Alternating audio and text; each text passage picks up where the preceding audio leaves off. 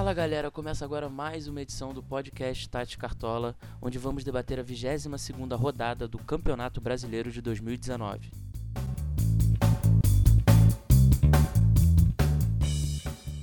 Meu nome é Rafael Saavedra e estou com Gabriel Marques. Tudo bem, Gabriel? Tudo bem, Rafa? E aí, tudo tranquilo? Vamos falar rapidinho dessas rodadas, dessa rodada agora. Rodada no meio de semana deixou tudo o tempo apertado, mas a gente sempre consegue entregar o conteúdo para os nossos seguidores. Vamos embora. É, o time do Stats terminou a última rodada com 77,77 pontos, que foi suficiente para manter a liderança das ligas de perfis cartoleiros. Sim, sempre lembrar que as nossas dicas são postadas no arroba Stats Cartola, no Twitter e no Instagram. Então segue lá a gente para receber essas informações. É, a rodada 22, né, falando da, da próxima rodada, ela tem algum, um favorito claro, que é o Santos, e tem outros times que também despontam bem. Tem o Flamengo, tem o Corinthians, tem o Atlético Paranaense. Assim, quais são os times aí que a gente pode apostar para essa rodada no Cartola? É exatamente o que você falou. Esses quatro jogos são os que apontam mais com um favoritismo claro. Principalmente o jogo do, o jogo do Santos contra o CSA. O CSA tomou seis do Palmeiras ontem e, e o Santos é um time que tem um ataque muito forte. Então deixa a gente com vontade de apostar bastante no Santos. E o Flamengo, o Flamengo tá numa fase absurda.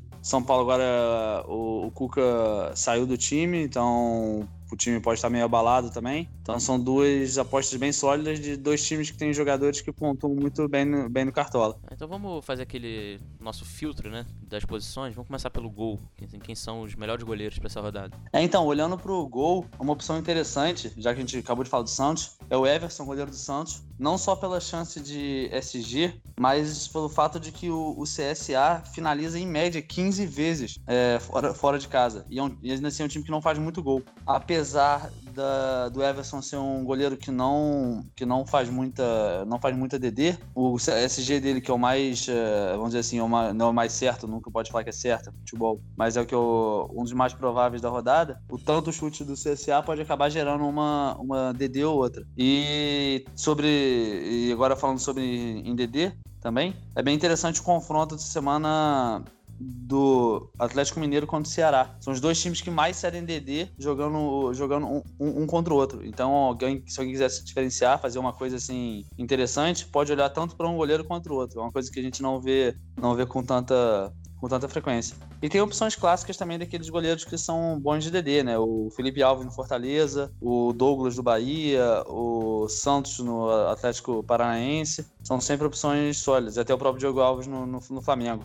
É, até porque o São Paulo, nos últimos uh, é, 10 jogos, e metade eles não fizeram nenhum gol. Então pode ser uma interessante também você ir no, no Diego Alves. Falando da defesa, eu acho que o, um lateral que surge muito bem é o Felipe Luiz, né? Que tem, vem pontuando bastante e sem decisão, né? Ele não e mesmo sem SG, ele consegue pontuar bem, ele rouba muita bola. Sim, e na zaga, eu acho que o Vitor Cuesta talvez seja o, a grande opção, porque também é outro que, mesmo quando não tem SG, consegue pontuar bem. Sim, você concorda com esses dois? E quem são os outros que a gente pode escalar? É, eu concordo principalmente com o Felipe Luiz. O Felipe Luiz, ele tem roubado muita bola. Nos últimos dois jogos, ele roubou 12 bolas, então consegue fazer bastante ponto. E um dado curioso que está na nossa tabela de roubada de bolas cedidas, o São Paulo, nessa rodada, é o time que mais cede RB para lateral. Então, o Felipe Luiz desponta aí como talvez a melhor opção para escalar essa, essa, rodada na lateral. O Cuesta também é um cara que pontua bastante sem, sem depender de SG. Um ponto negativo é que o Palmeiras, nessa rodada, é o time que menos cede RB para zagueiro. Então, só ficar de olho nisso aí. Pode, pode tentar olhar para outras opções. O Palmeiras está bem também, tem, fazer, tem feito bastante gol. Então, assim, o Cuesta com certeza é uma opção, só prestar atenção nisso.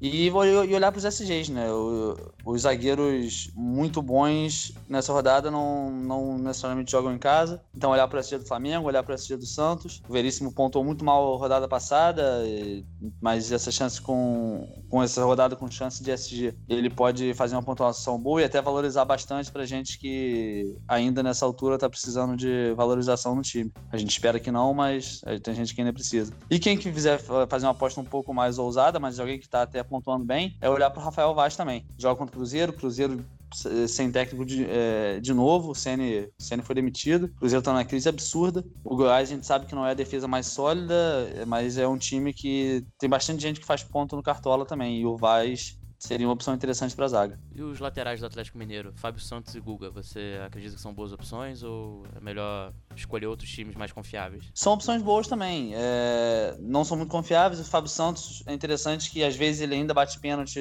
no Galo, e então pode ser uma. Pode ser uma. São, são opções legais. Um é você olhar para o Guga, você está esperando mais RB, e o Fábio Santos, se você quiser pensar em decisão, tentar imitar muito assim nesse sentido. Mas sem dúvida são, são opções boas. E tem os laterais do Corinthians também, né? O Fagner e o, e o Danilo Avelar, que sempre pontuam bem, jogam em casa contra o Vasco. Apesar do Vasco cedido pouco o SG, jogando fora, em 75% dos jogos fora do Vasco, nos últimos jogos eles fizeram um gol. Mas o Corinthians é uma defesa boa, apesar de duas ou três rodadas, nas últimas duas ou três rodadas, ter tomado uns, uns gols bobos. Mas quem quiser contar com a regressão à média da defesa do Corinthians, pode também olhar para os laterais do Corinthians, que são opções sólidas. É, o, meio, o meio campo é aquela posição complicada de sempre, porque você não tem muitos jogadores que estejam pontuando sempre, tirando o Arrascaeta, claro, que é a melhor média do Cartola, mas ele é um caso à parte. Então você vê nessa última rodada o time do Stade apostou no Bruno Guimarães e o Nicão e o Citadini que fizeram mais de 15 pontos. E o Bruno Guimarães só fez um. O próprio Galhardo não foi tão bem, fez só 4 pontos, até por causa de uma bola na trave, porque no jogo mesmo ele não, não pontuou tão bem. Então, assim, como é que a gente escolhe aí os melhores meios? É por decisão ou a gente tenta ir naqueles que tem mais chance de roubada de bola? Como é que a gente faz? É, no meio, como a gente não tem nada muito garantido, é, a estratégia geralmente depende de, de quem escala. Eu gosto, eu, como sempre falo, eu sempre gosto de pensar no teto e, e, no piso. Então eu busco jogadores que, mesmo sem decisão, vão fazer alguma coisa. Eu não gosto tanto de jogador que depende só de roubada de bola. Porque beleza, ele te garante 4 ou 5, mas ele não vai chegar nunca num, num, valor muito alto. Então, às vezes, apostar num cara que tem chance boa de decisão conseguir 8, 9, vale mais a pena. Então, obviamente, você falou do, do Arrascaeta, que é garantido pra gente. O Soteudo é uma opção muito boa, ele tá jogando muito bem no Santos, é um cara bastante de, decisivo. Deixa eu olhar pro Casares, que é o melhor pontuador do, do Atlético Mineiro também. Contra o Ceará, o Ceará não tá com uma defesa tão sólida assim. E se alguém quiser, se, for pra apostar em alguém do Atlético Mineiro, eu iria de Casares. Tem o Vital, do Corinthians, que tá pontuando melhor do que o Pedrinho em casa. Ele é uma opção boa. É, e, quem, e quem preferir pensar mais nas RBs, tem de novo o Léo Senna, que ele tá aí garantindo quase toda rodada 5, 6 pontos, deu uma assistência esses dias, então, ok, beleza, ele vai te garantir 3, 4, pode ser que ele faça mais, é uma, é uma garantia para quem tiver com medo de depender demais de, de decisão. E, dado ao confronto, alguém do meio do, do Atlético Paranaense também é interessante como você falou, são três opções ali no meio que é difícil acertar qual que vai bem na rodada. Mas ou o Guimarães, ou o Nicão, ou o Citadini são, são boas, porque a Chapecoense é uma das piores defesas do, do, do campeonato. E o, e o Cap faz bastante gol em casa, joga muito bem em casa, apesar de já não querer mais nada no campeonato. Mas são os três são opções válidas também. Passando pro ataque, o Gabigol é o artilheiro do campeonato, é, acho que é aquela opção que nessa altura você nem pensa, você só escala. E aí eu acho que o segundo que surge muito bem é o Eduardo Sacha do Santos, até pelo confronto e pensando no ataque do Santos, ele é o cara que tem mais chances, né? O Marinho foi expulso no último jogo contra o Fluminense, então tá fora do próximo jogo. Então acho que o Sacha desponta aí como a, segunda, a melhor segunda opção. Como é que a gente complementa esse ataque aí? É, complementar o ataque, eu olharia pro, pro Cap, eu iria de, de Rony, possivelmente. Ele é um cara que pontou muito bem em casa, depende pouco de decisão e, e acaba decidindo bastante também. Ele no jogo de ontem contra o Fortaleza ele deu assistência. Ele é um cara que finaliza bastante, participa muito do, do ataque. E você tem opções interessantes também no Gilberto, que todo mundo contou com, muita gente contou com ele na rodada passada, mas quem fez gol no Bahia não foi ele, foi um caso raro. Joga contra, o Havaí. Quem quiser apostar, do, no, apostar no ataque do Flamengo, além do Gabigol, obviamente, pode ir de Bruno Henrique. Aposto que tem muita gente de, nessa rodada que vai sentir saudade do Everton, que vai, o, o Grêmio vem de time reserva, então não vai dar para ir com ele. Então eu diria que essas quatro opções aí, que você falou além do Gabigol, o Sacha, o Bruno Henrique, o Rony e o Gilberto, são umas opções bem interessantes para o ataque. E, de novo, quem quiser apostar na má fase do, do Cruzeiro, pode olhar pro, pro Michael, do Goiás. Tem pontuado bem, participa muito do, das jogadas todas do, do Goiás. Então, quem quiser se diferenciar, pode olhar para ele também. Ainda mais agora que o Kaique foi embora. O, o Papagaio tá chegando, mas ainda não tá necessariamente tão incluído no, no esquema de jogo do time. Então o Michel pode ser uma boa também. Então, pra gente fechar, quem são assim os três jogadores que você com certeza vai escalar no seu time, assim, que não podem ficar fora nessa rodada? Ah, não só nessa rodada, mas quase em todas, é Gabriel e Arrascaeta, né? Não, eles têm pontuado demais. E eu acho que pode punir muito nessa rodada se alguém não for de Sasha. Eu acho que muita gente vai escalar. Ok, você pode tentar se diferenciar e tentar ir em alguém que você está confiando mais.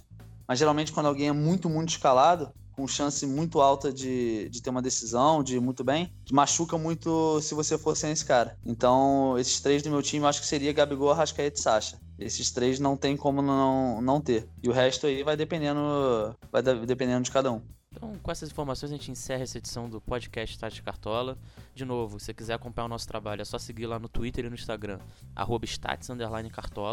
E para quem quiser ter acesso ao time dos Stats antes do mercado fechar e também receber outros conteúdos exclusivos, é só assinar o nosso plano de sócio. As informações completas do, dos nossos posts, dos, dos sócios, está tudo lá nas nossas redes sociais. Qualquer dúvida é só entrar em contato com a gente. Um abraço e até a próxima. Valeu, galera. Um abraço. É, boa rodada para todo mundo. Vamos mitar de novo, hein? Vambora. Tchau, tchau.